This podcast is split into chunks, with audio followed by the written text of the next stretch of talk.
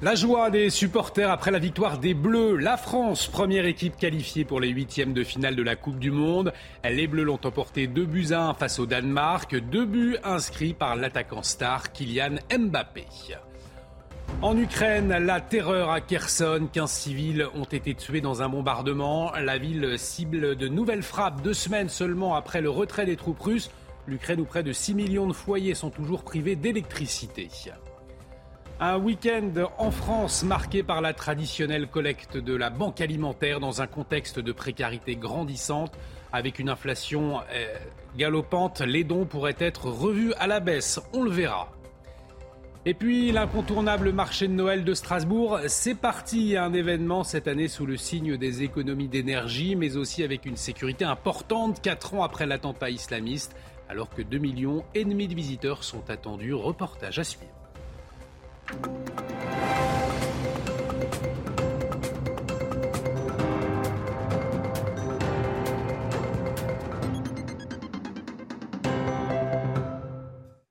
Très heureux de vous retrouver dans l'édition de la nuit. Bienvenue si vous nous rejoignez à la une, la qualification des Bleus pour les huitièmes de finale en Coupe du Monde après une victoire ce samedi, deux buts à un, deux buts signés par le prodige du PSG, Kylian Mbappé. Une force collective se dégage selon Didier Deschamps et c'est vrai qu'on sent qu'il se passe quelque chose. Et pour certains supporters, eh la France a les capacités d'aller au bout. Marine Sabourin et Nicolas Vinclair ont suivi la rencontre euh, du côté des fans dans un bar parisien. Regardez. Des cris de soulagement à la 81e minute. Après une deuxième mi-temps compliquée pour les Bleus, Kylian Mbappé offre un doublé décisif contre le Danemark. Une victoire méritée pour les supporters qui craignaient particulièrement l'équipe scandinave. On ne pensait pas que les Danois allaient être euh, aussi offensifs. On avait perdu 2-0 la dernière fois, il me semble. Et là, on a réussi à gagner. Euh, ça, prouve quelque chose de cette équipe. Mbappé, immense, hein. un grand joueur, il hein. n'y a rien à dire. Hein. Je pense que futur ballon d'or. Malgré de longs moments de doute et quelques déceptions, les Bleus ont finalement obtenu leur ticket pour les huitièmes de finale. Les supporters sont confiants. La Coupe du Monde 2022 est pour la France. Je sens, là je sens que cette année ça va être encore la nôtre. Je suis certain. Mais je le sens, je pourrais mettre 1000 euros dessus, franchement je suis sûr que je pourrais gagner. On a déjà eu la deuxième étoile et on va, on, on va avoir la troisième. Bah, on va l'avoir cette coupe. La troisième étoile, c'est pour nous. Prochain rendez-vous de l'équipe de France mercredi à 16h. Les Bleus affronteront la Tunisie pour le dernier match de la phase de groupe. Et on voyait la joie des supporters, euh, mais aussi euh, ce samedi soir, la joie des joueurs. Vous allez le voir euh, sur ces images, le retour des Français dans le camp de base, reçus comme il se doit par le personnel de leur hôtel. On peut voir le sourire sur tous les visages. La prochaine rencontre qui sera donc ce mercredi à 16h face à la Tunisie. On voit Kylian Mbappé tout sourire ce samedi soir de retour à son hôtel.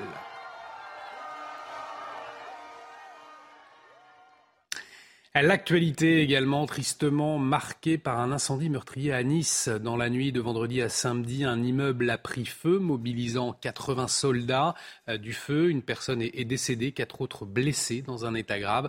180 personnes ont dû être évacuées. L'origine du sinistre n'a pour l'heure pas pu être déterminée par les enquêteurs. La collecte de la Banque alimentaire se poursuit jusqu'à ce dimanche soir sur fond de précarité aggravée. Elle a démarré dès vendredi dans un contexte compliqué entre inflation et guerre en Ukraine. Alors les dons pourraient être moins importants que les années précédentes. Voyez ce reportage de Quentin Gribel. 10 heures du matin dans ce centre commercial, pour ce premier jour de collecte de la banque alimentaire, les donneurs sont peu nombreux. C'est important bah, tous les jours, c'est pas que cette année, tous les jours c'est important pour aider les personnes. Euh, on a fait ce qu'on a pu, hein, voilà. Il faut avoir un gros cœur solide.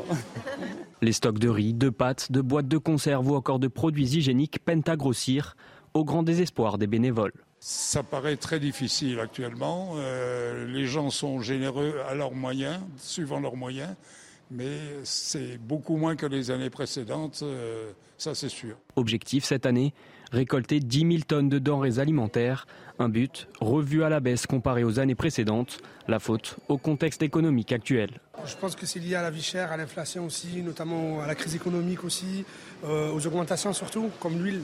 L'année dernière, on pouvait avoir un litre d'huile pour, euh, pour 1 euro, 1,50 euro. Cette année, il a doublé, il a 3 euros, 3,40 euros. Donc, regardez, on n'a même, pas, même pas rempli un technifilant entier d'huile. En France, chaque année, plus de 2 millions de personnes sont aidées par la Banque alimentaire. Alors cette augmentation galopante des prix va-t-elle également impacter les achats des Français pour Noël? Eh bien visiblement oui, selon une étude de l'IFOP pour le blog Voyageway. Avec moins de pouvoir d'achat, un Français sur deux se dit stressé. Voyez les explications d'Amitadem.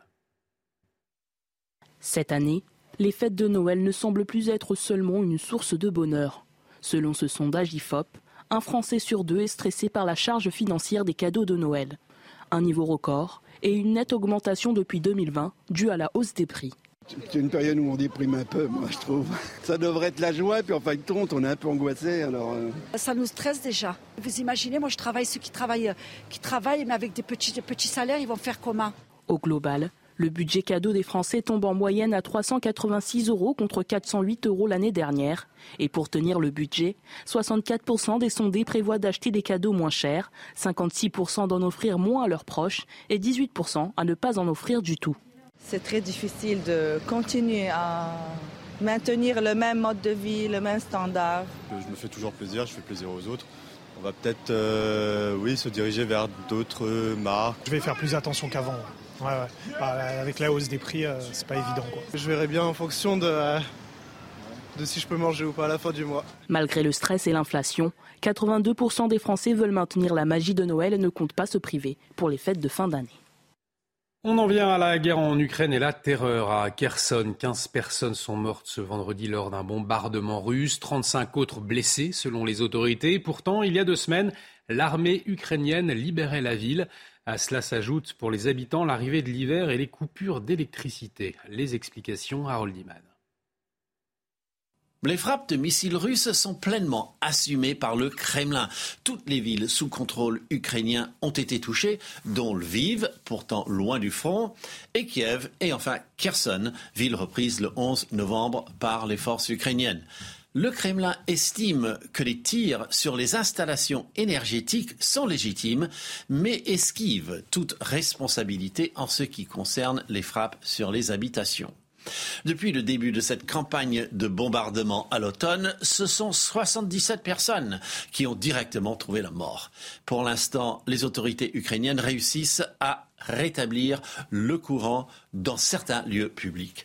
Le président Volodymyr Zelensky a dénoncé vendredi ce qu'il qualifie de crime contre l'humanité. Le choix du jour est significatif. Le 26 novembre 1932 marque le début du Holodomor, la grande famine en Ukraine qui a entraîné sur deux ans la mort de 4 millions d'Ukrainiens. Ce génocide fut provoqué par Staline pour punir les Ukrainiens présumés anti-soviétiques. Et autre situation dramatique en Italie cette fois. 12 personnes sont portées disparues après un glissement de terrain euh, qui s'est passé sur l'île d'Ischia, c'est au large de Naples. À l'origine de ce glissement de fortes précipitations, une trentaine de familles étaient coincées ce samedi dans leur habitation à cause de la boue, euh, sans eau ni électricité. Les recherches pour trouver les personnes disparues se poursuivent. Écoutez ce témoignage sur place. Ce qui est dramatique, c'est que tout est écrasé. Aussi difficile que cela puisse paraître, le glissement de terrain a emporté les voitures, les lampadaires, tout. Il y a des voitures qui se sont retournées. En les regardant, on ne peut pas expliquer comment c'était possible. Et puis le Brésil sous le choc, il y a encore des interrogations après la fusillade de vendredi dans deux écoles à Aracruz. Au moins trois personnes sont mortes, onze ont été blessées. Et le portrait de l'assaillant, un jeune de 16 ans, commence à se dessiner. Selon les premiers éléments, il portait une croix gammée sur ses vêtements de camouflage. Il était sous traitement psychiatrique et préparait l'attaque depuis deux ans, selon les enquêteurs. En Chine, la politique zéro Covid provoque la colère de la population. Des messages circulent sur les réseaux sociaux mettant en cause la gestion stricte du gouvernement de la pandémie de Covid-19. Une colère déclenchée notamment par l'incendie dans un immeuble qui a fait 10 morts et 9 blessés dans la province de Xinjiang. alors pour quelles raisons Explication tout de suite de Solène Boulan. Posté devant la mairie d'Urumqi dans la province du Xinjiang, ces manifestants somment le gouvernement chinois de lever les confinements. Dans cette autre vidéo, également publiée sur les réseaux sociaux, ils forcent les barrières mises en place par des policiers vêtus de combinaisons de protection médicale. Car malgré plusieurs vaccins à disposition, les autorités continuent à imposer des confinements et des tests PCR quasi quotidiens pour accéder aux lieux publics. Aujourd'hui, il a été décidé que nous devions refaire un test. J'ai un problème avec ça. Pourquoi? Parce que nous avons été enfermés pendant trois jours et on a terminé une série de tests hier après-midi. De toute évidence, nous ne sommes pas positifs au Covid. À l'origine de cette contestation, l'incendie de cet immeuble jeudi à Urumqi, au cours duquel dix personnes sont mortes. Selon le chef des pompiers de la ville, les tentatives de sauvetage ont été compliquées par un manque de places de stationnement, tout utilisé par les véhicules des habitants confinés. Dans la ville, les autorités ont annoncé un retour à la normale progressif pour les résidents dans les zones à faible risque. Ce samedi, la Chine a recensé 35 183 nouveaux cas de Covid-19, dont la grande majorité est asymptomatique selon la Commission nationale de la santé chinoise. Et en France, c'est autour de la réintégration euh, des soignants non vaccinés qu'il y a débat, une question débattue d'ailleurs ces derniers jours sur l'antenne de CNews. Mais c'est sur un autre dossier inquiétant pour l'hôpital que l'on va maintenant s'arrêter puisque fin octobre, une patiente de l'hôpital Cochin à Paris a été violée par un autre patient. Elle a porté plainte. Mais ce drame interroge sur les mesures de sécurité mises en place dans les hôpitaux. Une aide-soignante a accepté de nous raconter son quotidien, un quotidien souvent sous le signe de la violence. Jeanne Cancard et Fabrice Elsner l'ont rencontré. Regardez. Pour témoigner, cette aide-soignante que nous appellerons Valérie préfère s'éloigner de l'enceinte de l'hôpital. Elle exerce depuis dix ans, dont trois au service des urgences de nuit de l'hôpital Cochin à Paris. Elle décrit un quotidien où la violence verbale et parfois physique font partie intégrante du métier. C'est assez souvent aux urgences. Ça peut être euh, physique, euh, des insultes. Euh. je sais qu'il y en a dans mes collègues qui ont été menacés de mort. Une violence à laquelle elle a assisté, mais dont elle a aussi été victime un jeune patient qui avait, je ne sais pas ce qu'il avait pris. Il m'a regardé et en fait, il m'a pris par le collier, limite, il allait m'étrangler. Et j'avoue que j'ai dû le prendre de force, le mettre assis. Et j'essaie de me débattre, qu'il me lâche en fait, il ne me lâchait plus. Les difficultés de son travail, Valérie et ses collègues les ont régulièrement fait remonter à leur hiérarchie. Le plus souvent sans réponse, ils se sentent abandonnés dans un hôpital qui manque de tout. C'est pas faute de, de demander de l'aide, hein. c'est de réclamer encore jusqu'à aujourd'hui. Euh, on est toujours là à réclamer du, du personnel, de l'aide. À plusieurs reprises, elle a demandé à avoir un suivi psychologique, jamais mis en place jusqu'à ce jour. Elle pense parfois à changer de métier ou de service, mais elle préfère rester. Elle ne veut pas abandonner son poste ni les collègues qui traversent avec elle ces difficultés. Autre lieu où l'insécurité est également présente en France, les transports en commun, notamment dans la capitale. Agression en tout genre, pickpocket, on peut dire que la sérénité ne règne pas sur certaines lignes de métro. Alors le ministre de l'Intérieur l'a assuré, les effectifs de police y seront doublés, mais qu'en est-il vraiment? D'où vient cette délinquance? Voyez les précisions de Jeanne Cancard et de Alexandre Distel. Messieurs, dames, nous annonce la présence de pickpockets à bord des et faire attention à vos effets personnels. Merci. Dans le métro parisien, les usagers sont habitués à ces avertissements devenus quotidiens.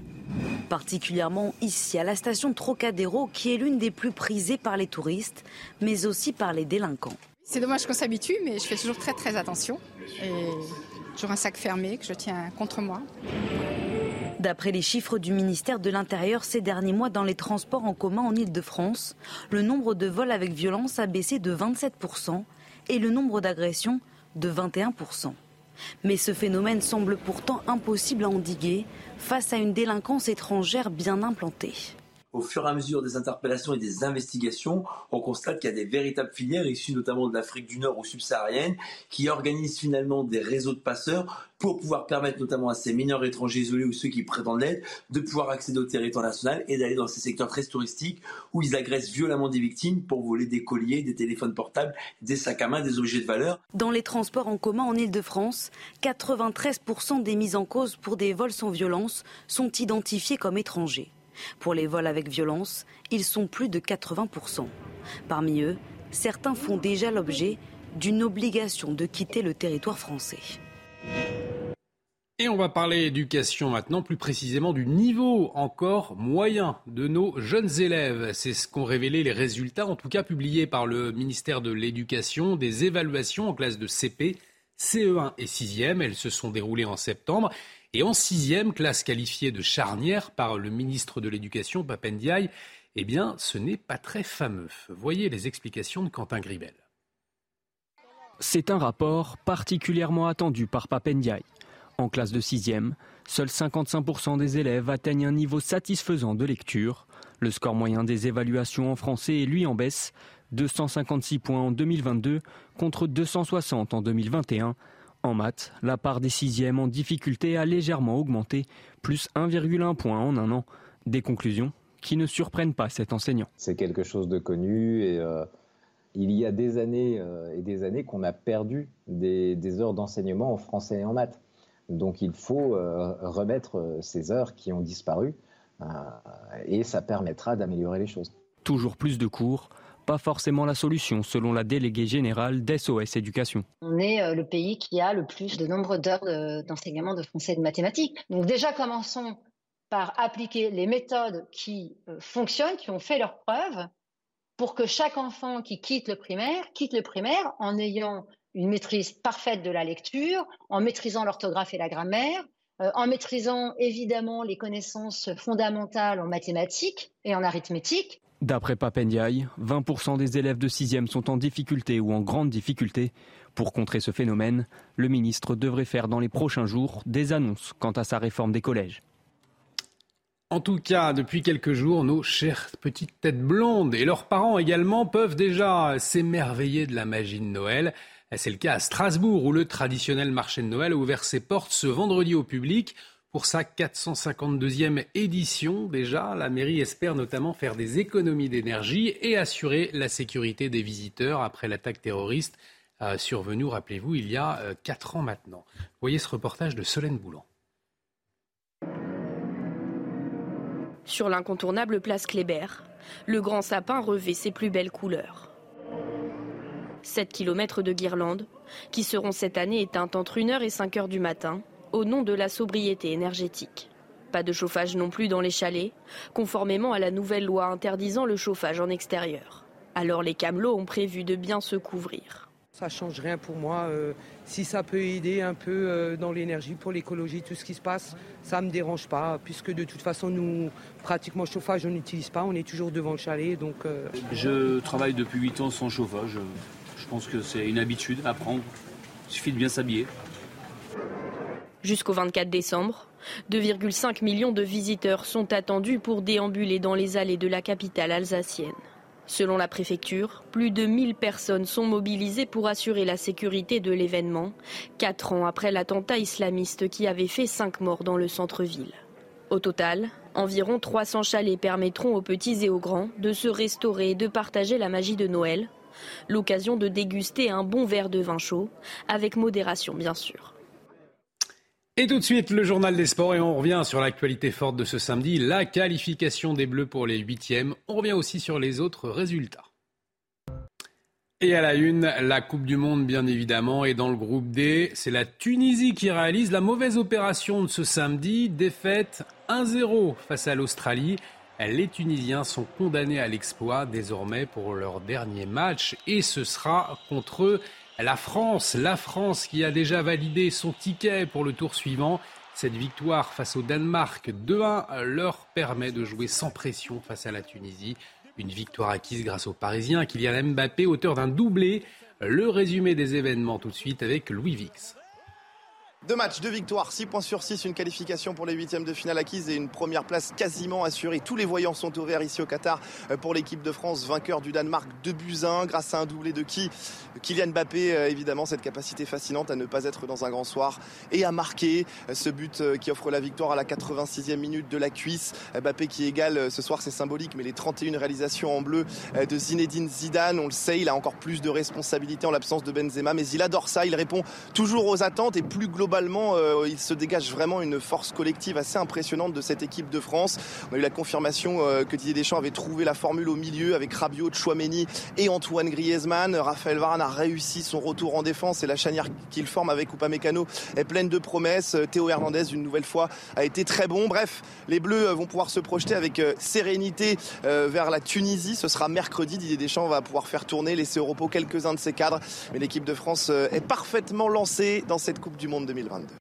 Et on l'entendait au classement. Les Français dominent donc le groupe avec 6 points sur 6. L'Australie, elle s'empare de la seconde place, synonyme de qualification. Pour le moment, grâce à son succès face à la Tunisie, le Danemark est relégué à la troisième place avec un point, tout comme la Tunisie qui continuera de se battre hein, pour arracher une qualification.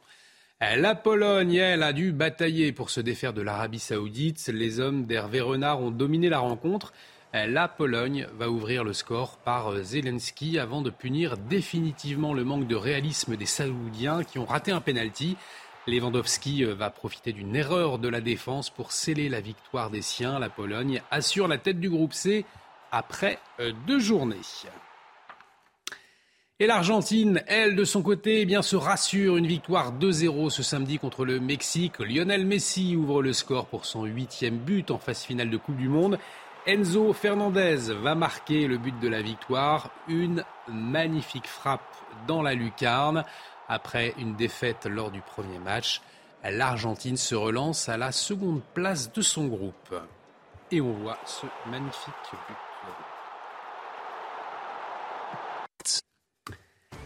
Et restez avec nous sur CNews. On revient dans un instant sur la joie des supporters français après la qualification des Bleus en huitième de finale de la Coupe du Monde après sa victoire de face au Danemark.